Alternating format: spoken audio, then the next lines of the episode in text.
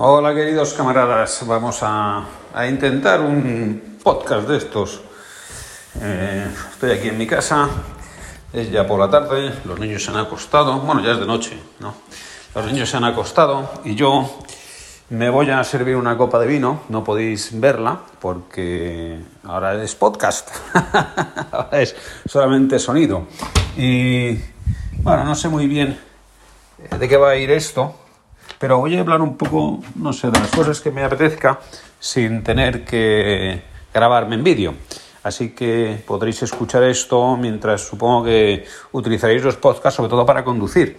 Y, también, pues bueno, a lo mejor para hacer deporte. ¿eh? Yo no, yo escucho música, la verdad, de Spotify, que me parece el invento del siglo. Esto os lo debería. Me hacer un comentario, porque el otro día me preguntaron, así que, para una publicación en internet, ¿no? Esto, ¿qué, qué gadgets tecnológicos son los que más han cambiado tus viajes y tal, ¿no? Y yo, si tengo que, que elegir un gadget tecnológico, es decir, una aplicación, algo que Internet haya supuesto un cambio en mi vida fundamental, ha sido eh, Spotify, la posibilidad de escuchar música en streaming pagando legalmente eh, por los derechos, ¿no? sin eh, piratearla y, y sobre todo teniendo en el móvil la posibilidad de elegir entre cientos de miles de canciones. Mientras que yo recuerdo cuando era joven, que bueno, mm, aparte que no tenía pasta para comprarme todos los discos que quería, es que no, no se encontraban fácilmente. Recuerdo que, que bueno, eh, los discos, no, cuando conseguíamos un LP, ¿no? un buen LP, un vinilo, eh, pues los discos nos los prestábamos entre los colegas para grabarlos en cintas. Mira, mira qué bien suena el vino. ¡Ay! ¡Qué maravilla! Pues eh, muevo un poquito para airearlo, para que se oxigene. Aunque lleva la botella abierta un ratito para que respire, porque este es un vinazo. ¿eh?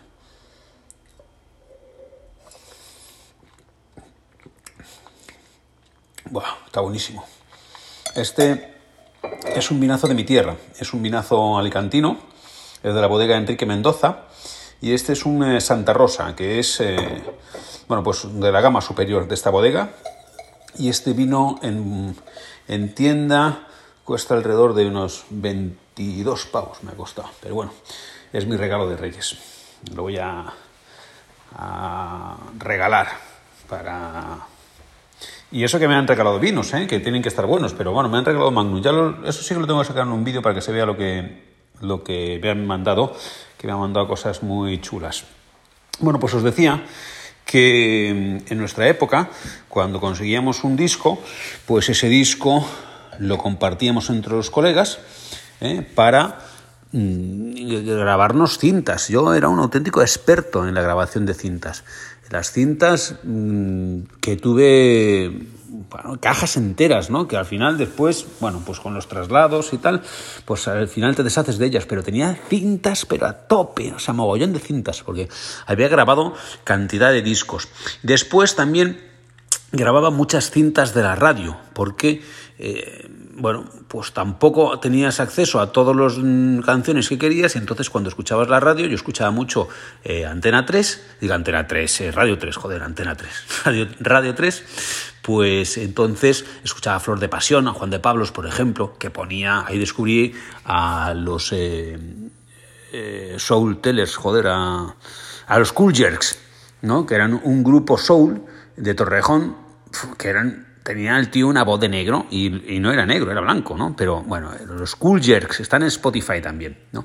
Eh, tenían un disco, el último que sacaron creo que se llamaba eh, Fantabulous Crime y, luego también tenían el de eh, Soul Teller. Bueno, eran grupazos. Y entonces, claro, los, escuchaba en la radio y me pasaba días ¿no? escuchando la radio con el, eh, con el botón del rec siempre presto para hacerme mis propios eh, recopilatorios de grabados en la radio.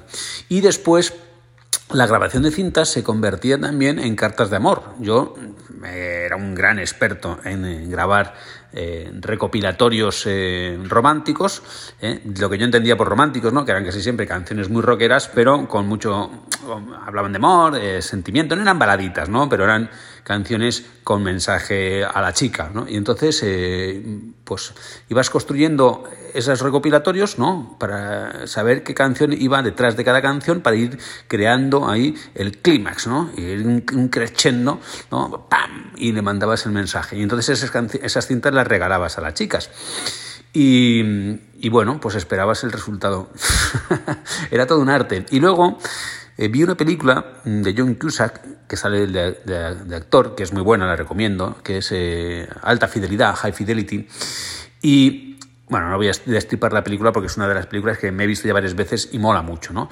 Pero el tipo eh, también cuenta su experiencia grabando cintas a las chicas de las cuales se enamoraba. Entonces, bueno, la verdad es que todo eso pasó la historia.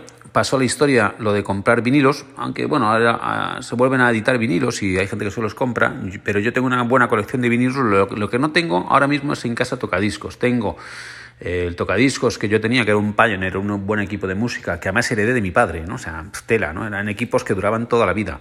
Pues ese lo tengo guardado en casa de mi madre y en mi casa, pues mi mujer no me deja ponerlo en ningún sitio, porque es un, cacharro. Además tenía unos altavoces de estos potentes y tal, ¿no? Pero bueno, esas son cosas que de soltero molaban, ¿no? Te ponías ahí tu buen equipo de música, tu plato, que tenías que ir poniendo el disco y... Eh, cuidándolos para que no se rayaran, porque una cosa que jodía mucho, que se rayaran los discos, y después les dabas la vuelta cuando llegaban al final, ¿no? Era curioso eso de darle la vuelta a un disco, cosa que ahora tampoco se hace. Y sin embargo, en la historia del vinilo, pues tiene un romanticismo y suena de una forma que echamos de menos. Entonces yo tenía unos buenos baffles ahí, también de Pioneer, bien grandotes, ¿no? Eh, y escuchaba mucha música. Sigo escuchando mucha música, ahora lo utilizo básicamente para hacer ejercicio y como hago casi una hora de ejercicio al día, pues entonces escucho música durante una hora seguida. Lo cual no es bueno para mis tímpanos, me estoy quedando un poco sordo por tanto usar auriculares pero mm, ya os digo, eh, el, hecho de poder acceder a cualquier música que quiera simplemente a través de un botoncito, como es esto de Spotify, pues me parece el milagro del siglo. Podría prescindir de todo lo demás, pero de eso me costaría mucho, ¿no? porque me gusta mucho la música, como se ve en mis documentales de, de Diario de un Nómada, que mm, hay a quien no le han gustado porque piensan que son muy rockeros. Yo es que me he dedicado o me he escuchado básicamente música punk en mi juventud y eso se te queda en el ADN. Y, y, el problema que hay es que, bueno, pues como ahora estamos cada vez más estrictos con los derechos de autor, pues eh, si bien al principio yo podía utilizar la música que quería y Televisión Española pagaba a través de SGAE a los autores, el, caso es que ahora ya las producciones audiovisuales requieren que tengan los derechos de la música que se emite, independientemente de que se pague los royalties a la SGAE para que retribuyan a los autores. Entonces, eso me ha obligado a utilizar música de librerías en lugar de música comercial, lo cual, pues hombre, es una putada porque todo el mundo reconoce las músicas comerciales, son muy famosas y generan sentimientos que las músicas de librería, aunque se puedan parecer, no suenan igual. Pero bueno, estas son cuestiones técnicas de la producción audiovisual y comentar como detalle o anécdota que, por ejemplo, la última canción que suena siempre, la de Marea, la de Como el viento poniente, ese siempre fue esa oveja negra que supo escupir las piedras que le, tiraban a dar, y decían mis vecinos que llevaba mal camino apartado del redil, pues esa canción para poder usarla en eh, la serie de Nómada tengo que pagársela a Warner, ¿no? Y me hacen un precio baratito, pero no deja de ser 500 pavos que tengo que pagar por eh, temporada. yo mm, por cada temporada tengo que pagar 500 pavos a Warner, que además cobra lo que le corresponde por la emisión de esa canción en televisión, que se le paga unos royalties a, todos a los autores, ¿no?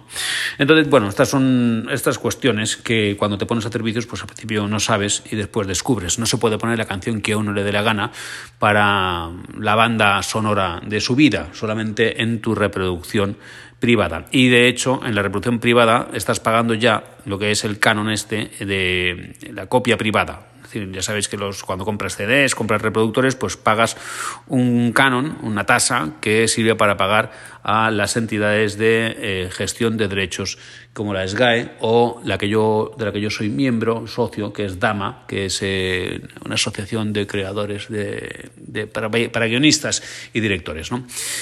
Y bueno, Dama se encarga, por ejemplo, de recaudar eh, lo que me corresponde como guionista y director de la serie de un nómada por la emisión en, eh, en la 2, ¿no? Así que cuantas más veces se emite el programa, pues ahí voy también cobrando algunos eurillos que nunca vienen mal para seguir produciendo esta aventura en la que me metí ya hace seis años y que ha hecho que nos conozcamos muchos. Así que esta era mi charleta de hoy, ¿no? Que, bueno, no es meterse en mucha política, pero bueno, os permite conocerme un poco mejor, que supongo que en definitiva es de lo que se trata, de conocer un poco mejor a la persona y no al personaje que veis en la tele y que luego ahora veis en, el, YouTube. Y bueno, estos momentos así nocturnos, solitarios y tranquilos en los cuales ni siquiera me está apuntando una cámara, pues a lo mejor dan para tener estas charletas más íntimas, ¿no? Como contaros mi pasado melómano. Por cierto, yo fui miembro de un grupo punky cuando tenía 16 años, se llamaba eh, Butter Club y los mierdecillas rimbombantes y era tan malo que me echaron, ¿no? O sea, con ese nombre era muy malo el grupo, pero yo era peor y entonces cantaba muy mal y me echaron, lo cual fue una de las primeras frustraciones que sentí, ¿no? O sea, que me echaran del grupo fue una cosa lamentable que me dolió muchísimo y que yo creo que me marcó, ¿no? Y, luego mis propios compañeros, que no llegaron a ninguna, ninguna parte, ¿no? Eh, pues eh, el grupo se disolvió poco después, pero eh, cometieron aquella pequeña infamia, ¿no? Porque cuando teníamos 16 años, simplemente, pues, bueno, para el concierto más, más puntero que íbamos a dar, que fue una plaza de toros en un festival que se hacía en los años 80, en Henares, en tal, pues para ese concierto dijeron que era demasiado malo y me echaron, ¿no? Entonces me quisieron fuera del grupo.